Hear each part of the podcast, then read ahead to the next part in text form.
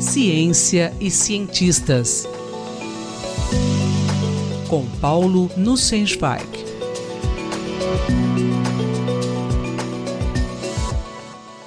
Professor Paulo Nussensweig, como o saber científico pode ser útil para tomar decisões? Caro Júlio, caras e caros ouvintes.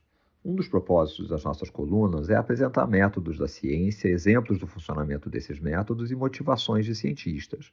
A ciência não é sempre dedicada a produzir aplicações.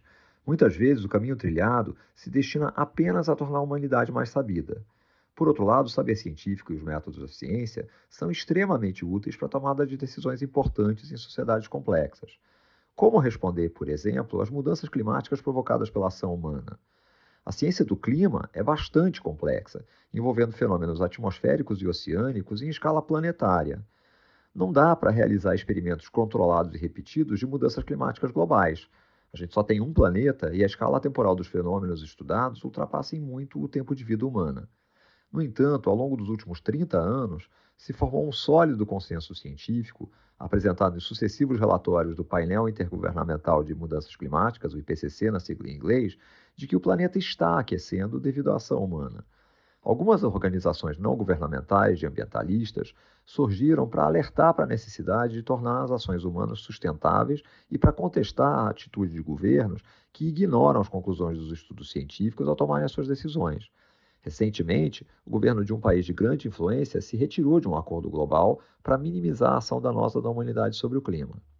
Uma atitude importante de cientistas é sempre manter a abertura para reformular os seus pontos de vista caso surjam novos dados indicando que o posicionamento anterior estava errado. No último dia 22 de junho, foi publicado um artigo no The Wall Street Journal por um jornalista científico chamado Mark Linus. O título é Confissão de um ativista anti-OGM, sigla que significa Organismo Geneticamente Modificado. Linus explica que ambientalistas se dedicam desde os anos 1990 a fazer campanhas contra o uso de engenharia genética na produção de alimentos, sob a alegação de que OGMs causariam danos ao ambiente, que seriam especialmente ruins para países em desenvolvimento, por amarrarem os fazendeiros a sementes geneticamente modificadas que seriam caras e não se reproduziriam, provocando a ruína da agricultura tradicional. Finalmente, OGMs ameaçariam a saúde das pessoas, aumentando a incidência de diversos males, desde câncer e autismo até diabetes e obesidade. Eu admiro o artigo de Linus porque ele declara que foi ativista anti-OGM e que, diante das crescentes evidências científicas, mudou seu ponto de vista. Existe um consenso científico sobre organismos geneticamente modificados? Sir Richard J. Roberts, laureado com o Prêmio Nobel de Medicina em 1993, escreveu um artigo na revista Journal of Innovation and Knowledge, disponibilizado no último dia 27 de março, com o título A Campanha de Laureados com o Prêmio Nobel em Defesa de OGMs.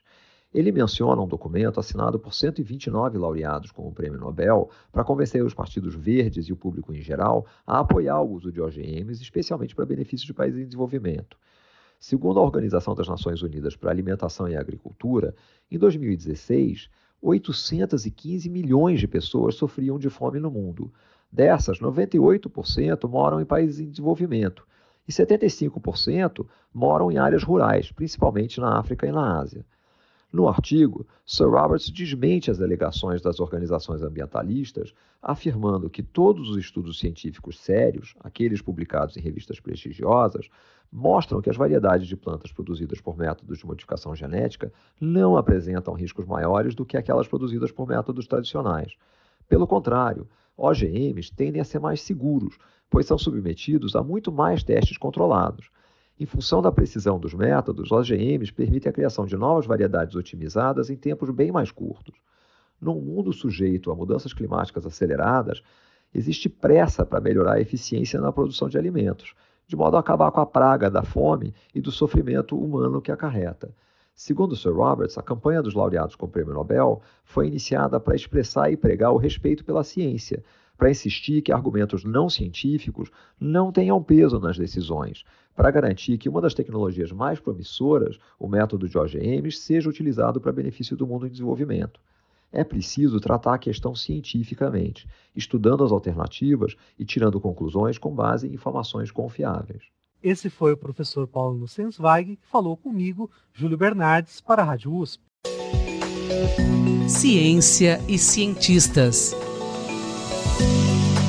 Com Paulo Nussensweig.